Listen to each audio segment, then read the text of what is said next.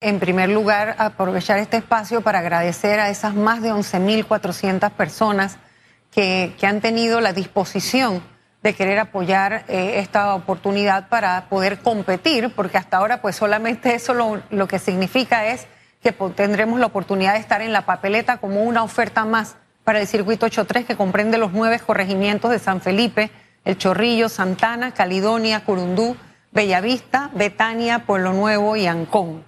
Así que muchísimas gracias. Pero bueno, esto no ha terminado eh, y uno no puede cantar victoria hasta que no se termine el juego. Así que eh, esto que ha sido más difícil que un juego porque realmente el sistema nos ha colocado a todos los, los que hemos aspirado a estar en esa papeleta como independientes a sortear una serie de zancadillas, como por ejemplo encontrarnos con candidatos que han sido impuestos por los propios partidos, que buscaron en la comunidad personas algunos estando inscritos, otros que alguna vez estuvieron inscritos en sus partidos y otros que aunque nunca estuvieron inscritos, realmente responden o obedecen al interés de quienes están ahora como representantes de corregimiento o diputados de esos circuitos para ocupar un espacio y bloquear a un verdadero independiente en el sentido de que alguien que realmente no ha estado nunca inscrito eh, o que no tiene vínculos directos con ningún partido político para que pudiera participar. Y en ese camino ha habido de todo, ¿no? Eh, la utilización inadecuada de la aplicación, no porque usted pueda errar al momento de captar una fotografía o de registrar un video, porque la persona se mueva, porque haya poca luz, porque esté contraluz, etcétera. Todas esas son fallas comprensibles y por eso se dan la anulación de firmas. Eh, me refiero es a la utilización dolosa eh, con mala intención, es decir, que usted no puede tener, usted y yo no podemos ser activistas, yo no puedo ser activista suyo a la vez que otra persona es activista de otro candidato y para usted. O sea, cada activista está registrado para un, un precandidato. Y hay precandidatos que han tenido dos celulares, el activista de él registrando firmas. O sea, ha habido de todo. Es decir, que en este proceso un activista puede tener hasta tres celulares, eh, recoge, firmas, no, pero de forma ilegal, recoge firmas ah, para un aspirante representante, eh, para alcalde, para diputado y si es posible para presidente. Pero si esto es ilegal, ¿cómo el Tribunal Electoral podría frenar estas ilegalidades? Bueno, el tribunal tiene poca capacidad para tener una presencia a nivel nacional con tanto candidato o precandidato independiente en la calle. La idea era que la aplicación fuera lo suficientemente robusta para que ella permitiera rápidamente sacar del sistema a quien esté usando un celular sin ser el activista registrado.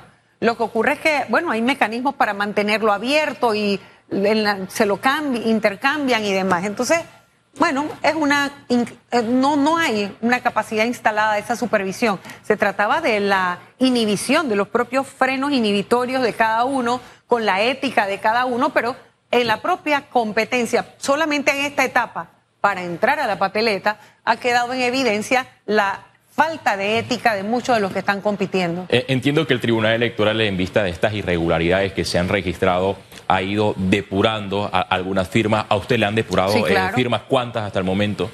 Por, aproximadamente como unas 90, porque eh, lo que les digo, al inicio, muy al inicio, y todavía cometemos algunos errores en el sentido que cuando usted empieza a grabar el videíto y usted toca el botón, como que hay que dejarle unos segundos al sistema para que él arranque. A veces se invierte la cámara. A mí me ha ocurrido que estoy grabando a la persona y se voltea la cámara y quedo yo en la imagen. Cositas como esa, lo que le explicaba hace un rato. Eh, como uno se queda hasta tarde buscando firmas hasta que el sistema cierre, en muchos lugares hay poca iluminación. Ese es un problema serio que tiene Panamá, sobre todo en los barrios, una mala y poca y casi nula iluminación. Entonces uno no puede eh, captar bien la imagen de la persona. A veces se escucha la voz, otras veces está la imagen de la persona y la persona habló muy bajito y había ruido ambiental y no se capta lo que la persona dice. Cositas como esas que en el camino uno las ha ido mejorando. Esto ha sido un proceso de aprendizaje para todos también. ¿no? ¿Usted confía en esta nueva metodología de recolección de firmas que es eh, tecnológica, eh, biométrica, o llega a la conclusión que se debió continuar con eh, la recolección de firmas física como hace eh, cinco años atrás. Sí, yo creo en la tecnología y la necesidad de la incorporación de herramientas tecnológicas para ir sacando las fallas y debilidades humanas en el camino de todo proceso. donde hay una fila, donde hay una fila hay burocracia, donde hay burocracia puede haber corrupción. Así que la tecnología es importante.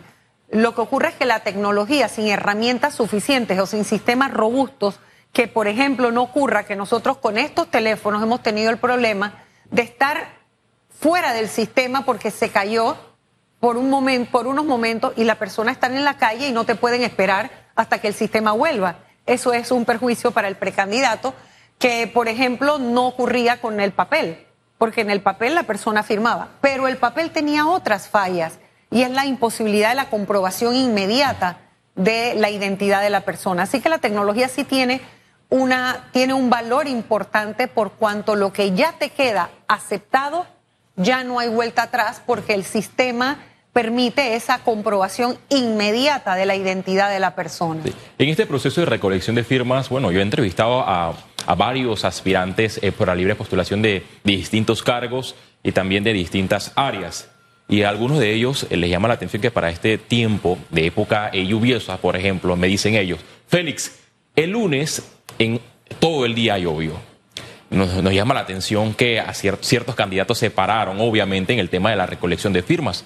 Pero uno, pese a ese, esa lluvia, aumentó su número, número de firmas. No sé si esto ocurre en su circuito, lo ha logrado detectar. También ha ocurrido.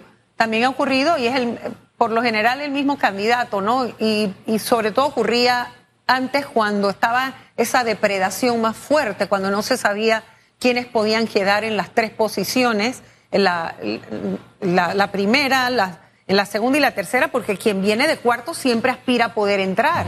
Así que ahí se, todavía se, se da un comportamiento todavía mucho más depredador y más fuerte de aquel que quiere dejar afuera al que está en cuarto lugar y que le viene pisando los talones, como dice uno, ¿no? Sí, como van los resultados, usted podría quedar, si sigue a este ritmo de recolección de firmas, de primera o de segunda. Lleva 11.460 eh, firmas recolectadas. Le sigue Walkiria eh, Chandler con 11.046. José Luis eh, Fusac con 9.716 firmas. Samantha Acrish con 8.813. son las posiciones que se pelean las tres para aparecer en las papeletas. David Sayek, se retiró. Yolanda tiene 511 firmas.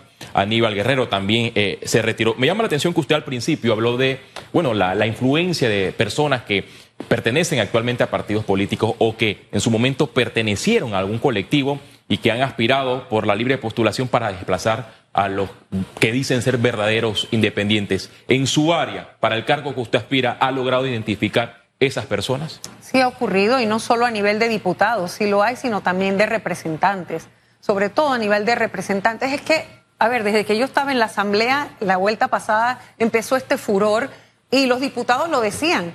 Bueno, ahora nosotros vamos a tener nuestros independientes. Yo, pues, como si fuera una burla, ¿no? Decían, nosotros tendremos nuestros propios independientes. Ellos sabían que cada vez más, eh, dependiendo del comportamiento del independiente en la Asamblea, es decir, el trabajo que hice yo, que permitió que otros cinco pudieran llegar y que eh, algunos de ellos pues tuvieran una impronta que ha permitido que ahora también otros más vayan a tener posibilidades.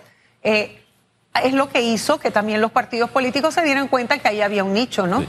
Este proceso de recolección finalizará el 30 de julio y todos los aspirantes a los distintos cargos de elección popular por la libre postulación están en esta carrera. Antes del 30 de julio, los tres primeros aparecerán en las papeletas. Pero me gustaría también abordar con usted, eh, señora Ana Matilde Gómez, usted tiene una trayectoria como diputada y también como aspirante eh, presidencial.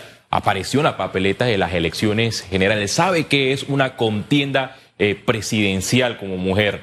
Me gustaría su opinión en cuanto a las primarias del partido Cambio Democrático. En comparación a otras primarias de estos colectivos políticos, esta fue reñida, la diferencia fue por arriba de 9 mil votos. Eh, Rómulo Rux busca ahora encabezar una alianza presidencial con otros colectivos políticos. ¿Será suficiente esta, eh, estos resultados por arriba de los 77 mil y con un margen mínimo? ¿Cuál es su lectura? Bueno, mi primera lectura es que definitivamente eh, coincido con todos aquellos que pensamos que era uno de los eventos políticos más importantes porque movía el tablero político general. Es decir, no solamente impactaba lo interno de cambio democrático, eh, porque esa, esta contienda entre Yanivel Ábrego y Rómulo Rux era real. Había una pugna real. Las otras fueron, eh, otras primarias eran casi pantomimas y otros partidos no tienen primarias, es decir, ahí no hay liderazgos que se contienden. Eh, nadie le pelea el liderazgo, por ejemplo, o tal vez no el liderazgo, la posición, y por eso es que queda cuestionado el liderazgo, hablando, por ejemplo, donde él va a ir solito a esas primarias, ¿no? Para la presidencia de la República. Entonces, como candidato a la, presidencia. Entonces, esta contienda entre Yanivel y Rómulo tenía además un estaba cargada de simbolismos. Por ejemplo, cuando usted ha visto que el presidente de otro partido, candidato presidencial, acompañara a una de las, de las candidatas a presidente de Cambio Democrático. Es decir, Ricardo Martinelli fue abrazado con Yanivel Ábrego al centro de votación. Esa imagen la vimos todos. Eso es un simbolismo muy grande en el sentido del mensaje que manda de que esa persona que está compitiendo no era el real, el real contendor de Rómulo Rux. Rómulo Rux estaba compitiendo entonces con Ricardo Martinelli. Por lo tanto, la victoria de él es una victoria importante respecto a la intromisión de los recursos y de la influencia de Ricardo Martinelli en cambio democrático. Pero luego de esa victoria, que es un golpe fuerte a Martinelli, usted vio otro simbolismo, cómo sale por la puerta de atrás, dice uno, a veces coloquialmente, como alma que lleva al diablo, porque mal paga el diablo a quien bien le sirve, y entonces la deja abandonada y se va por la puerta de atrás, las escaleras de atrás. Ese es otro simbolismo. O sea que había, había una carga simbólica importante en esa lucha entre quien quería demostrar que ese partido, habiendo sido creado con su plata y con su decisión, es un partido que no, no, lo, no lo trasciende a él. O sea, el mensaje era, esto, esto soy yo mismo, esto es una extensión mía. Allí Rómulo logra posicionar e, ese elemento. Sin embargo, Rómulo no logra la distancia suficiente para afianzar el liderazgo dentro del cambio democrático, porque además todo lo muy cuestionado que tiene Yanivel y la forma en que ella hace política y la forma en que quienes la acompañan han hecho política en sus circuitos electorales, todos esos elementos de tráfico de influencias, clientelismo, el dinero de la descentralización paralela, todos esos elementos también confluyen en otros actores que tuvieron que apoyar a Rómulo para que él pudiera ganar. Eh, algunos dicen que Rómulo derrotó a Yanivel, derrotó a Ricardo Martinelli y derrotó al Partido Revolucionario Democrático porque este aportó con el tema de la descentralización paralela a altas figuras alineadas con la diputada Yanivel Abrego. ¿Quién fue el gran perdedor, a su juicio? El mayor Ricardo Martinelli, definitivamente. Eh, pero también la, la victoria la victoria de Rómulo Rux es una victoria a medias, porque él quedó muy debilitado y tuvo que hacer alianzas también con personas que si él está endilgando esas prácticas a Yanivel y al grupo que la acompaña, hay otros que lo acompañan a él que también en el pasado incluso son diputados de aquellos que no han respondido por los más de 300 millones que repartió el gobierno de Ricardo Martinelli a las juntas comunales. Usted recordará que el, entonces Contralor llegó con unas cajas, pero cuando se disgustó, cuando hubo una pelea entre el Ejecutivo y el Legislativo, porque antes tuvo las cajas en, la Contraloría y no se entregaban a ningún lado. Cuando se hicieron las auditorías a las juntas comunales, muchos de esos diputados que están allí no han respondido todavía de todos esos dineros que se recibieron en el gobierno de Ricardo Martinelli a través de las juntas comunales y que fueron dispuestos para los diputados. Eh, eso ha quedado en el aire. Eso, el Ministerio Público todavía no nos ha dicho nada absolutamente sobre eso. En el caso de Rómulo Rux, ¿cómo él debe buscar la unidad de ese colectivo político, tomando en cuenta que a nivel Abrego sacó más de 67 mil votos y gran cantidad, una gran cantidad está en la provincia de, Colón, está en la provincia de Darién, donde ganó la diputada Yanivel Abrego, está en el sector de Capilla, que es el bastión político de la diputada. Para lograr acumular estos votos de cara a los comicios generales, deberá él perdonar, hacer las paces con la diputada Yanibel Ábrego, tomando en cuenta que hay un, artículo del Código eh, Electoral que le prohíba a la diputada aspirar por otros cargos sin la autorización de, cambio democrático. ¿Cuál podría ser la mejor jugada para él, tomando en cuenta que como fue una eh, elección muy reñida, muy discutida, muy peleada, ambos mandos se acusaron de todo? Eso es lo que A ver, una cosa es que usted perdone los insultos personales, y otra muy distinta que usted ahora demuestre poca fortaleza y carácter cuando usted ha tenido pronunciamientos públicos respecto a cómo usted quiere depurar su propio partido y las decisiones que se van a tomar a lo interno del partido. Un partido que está diseñado desde cuando lo constituyó Ricardo Martinelli, que está diseñado para que él concentre poder.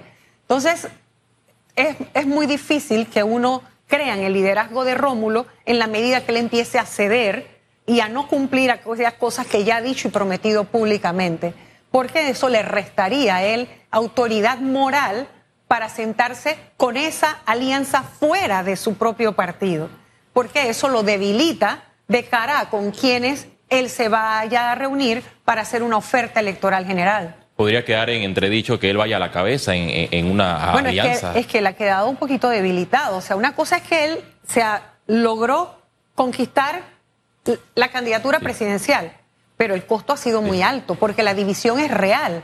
O sea, a ver, Yanivel Abrego tiene eh, espacios territoriales, circunscripciones electorales donde ella es, no importa, sus, los métodos son importantes, sí, y sabemos que hay mucho clientelismo, sí, que jugó un papel importante los fondos públicos que se depositaron en las juntas comunales a través de lo que se ha llamado la descentralización paralela. Pero ¿y quién dice que eso se va a acabar? ¿Quién dice que eso no, no va a haber más todavía en la elección general? Entonces, ¿cómo Rómulo puede tener fuerza para, para ir a negociar una alianza afuera si él a lo interno del partido está debilitado. Eh, Rómulo en, su discurso... Tiene una posición difícil, la verdad. Rómulo en su discurso hizo un llamado a la unidad.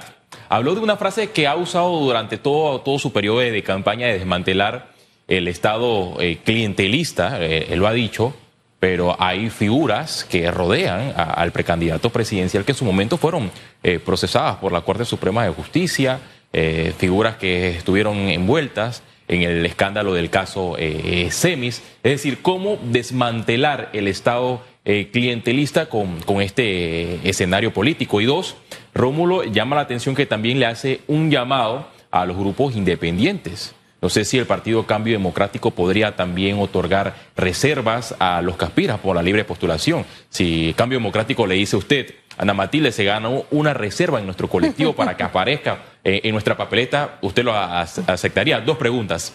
Por supuesto que no. Le contesto rápidamente la última. No solo porque la ley no lo permite, yo tendría que renunciar a las 11.000, más de 11.400 personas que han depositado su confianza en mí para poder llevar esa voz independiente a la Asamblea. En los circuitos plurinominales la ley no lo permite, pero además mis, mis aspiraciones no son entrar por entrar no son ir de la mano de cualquiera, de cualquier postulación. O sea que ese, por ahí no va la cosa conmigo. Pero por el otro lado, el tema de que él haya hecho reservas eh, también pudiera ser para sus propias alianzas internas. O sea, e, es que no sabemos cómo desmantelar el sistema clientelar. Ese estribillo que muchos están usando eh, y que lo venimos diciendo, yo lo propuse en mi plan de gobierno cuando fui candidata presidencial realmente implica un cambio en las estructuras. Y Rómulo Rux nunca se ha apuntado en aquellos que prometen o impulsan el proceso constituyente. ¿sí? Así que es muy difícil que alguien que no cree en el proceso constituyente pueda hablar de desmantelar el sistema clientelar. Podrá hacer cambios parciales, correcciones parciales, podrá aspirar a que haya personas que se comporten de manera debida, pero las estructuras siguen intactas. Y eso es lo que nos ha pasado, por ejemplo, con la ley de contrataciones públicas, ¿sí? que los cambios terminan siendo cambios en reversa, porque no se logra hacer realmente lo que se necesita con una herramienta como la ley de contrataciones públicas para ponerle un freno a la corrupción. Así que esto va a estar interesante porque cada vez sus propios discursos para conseguir cosas juegan en contra de ellos mismos, de todos los candidatos que están a la cabeza de sus partidos. Hasta ahora han dicho cosas que han dicho los qué, pero no han dicho los cómo lo van a hacer. Y es en el cómo donde se va a separar la paja del trigo. Se nos acaba el tiempo, pero me gustaría abordar algunos temas eh, rápidamente. Por ejemplo, el, a usted la invitaron, si la memoria no me falla, a, una reunión entre el señor eh, Ricardo Lombana, los líderes del movimiento eh, Vamos, Ernesto Cedeño, entre otros, otras figuras que se están reuniendo para buscar cómo pueden acabar con el Estado clientelista en medio de este proceso electoral. ¿Usted ya recibió una segunda invitación para una reunión? No, y yo ya he contestado que mientras no sean reuniones programáticas en las que nos pongamos de acuerdo, que haya propuestas escritas que uno pueda analizar y decir yo me puedo sumar a este proyecto y a este no, el tema electoral es muy complicado porque, como le digo, en el circuito, en los circuitos plurinominales, ningún partido puede postular a un independiente. No se puede compartir la postulación. Mire que me, escribe una alta figura del Partido Cambio Democrático, directivo, dicho sea de paso. Rómulo fue parte del movimiento eh, Firmo por Panamá, impulsó el movimiento constituyente en respuesta al aspirante Ana Matilde. ¿Es, suficiente esta firma? porque, porque en, la, contienda pasada todos firmaron por el reto eh, contra la corrupción para presentar proyectos de ley y el presidente Cortizo no ha presentado hasta el momento Yo le recuerdo a la persona que le escribió que yo estuve en la contienda con Rómulo, así que sé perfectamente quiénes impulsábamos el proceso constituyente y él hablaba de reformas constitucionales. Pero también entiendo que en el camino las personas pueden cambiar, si hay otros que que, cambian dependiendo en qué programa lo invitan. O sea que de todo yo he oído. Pero lo importante es que ahora vienen ya, una vez que estén todos los candidatos a las cabezas, tendrán que venir sus programas. Y en base a sus programas es que uno podrá decir a quién apoya y a quién no.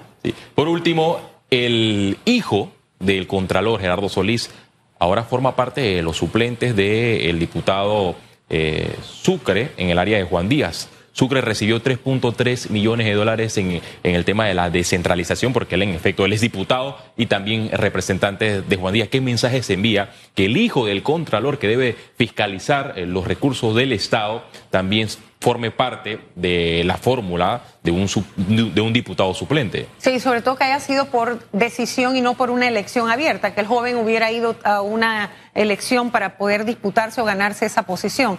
Mire, eh, yo lo vi en la primera plana también del diario La Prensa y esto crea un enorme conflicto de interés porque todavía estando en la posición de Contralor, uno eh, definitivamente le toca fiscalizar todos esos dineros que se han entregado en las juntas comunales. Es, un conflicto de interés serio. Gracias, eh, señora Ana Matilde Gómez. Ella es aspirante a diputada nuevamente por la vía independiente, por la libre postulación. Para esta ocasión se espera que más eh, diputados independientes lleguen a, la Asamblea Nacional. Será un reto grande, porque inició, si la memoria no me falla, la primera mujer independiente fue Yanibel Ábrego. Ella después eh, A los 15 minutos se inscribió en Cambio Democrático. Se inscribió a Cambio Democrático. Llegan a Matilde Gómez como... Eh, el reglamento de la Asamblea habla de más de cuatro diputados para conformar una bancada. Cuatro más. No existió una bancada en, en el periodo de Ana Matilde Gómez, es decir, que ya no pudo conformar eh, o ser parte de las 15 comisiones permanentes de la Asamblea Nacional. Ahora hay eh, diputados, hay, hay cuatro de la vía de la libre postulación. Uno renunció a la, libre postulación y no se sabe si es de, de Cambio Democrático, PRD, otro colectivo, pero lo que se ha evidenciado es que siempre ha votado a favor del PRD. ¿Cuántos independientes llegarán a la Asamblea Nacional para las próximas elecciones? Bueno, esas son unas gran expectativas porque ahora la moda está en llegar a un cargo por la libre postulación. ¿Qué pasará? Bueno, el periodo finaliza el 30 de julio. Y eso va a depender de los electores. También va a depender de, los, electores. El proceso eh, finaliza el 30 de julio. Gracias nuevamente, señora Ana Matilde Gómez.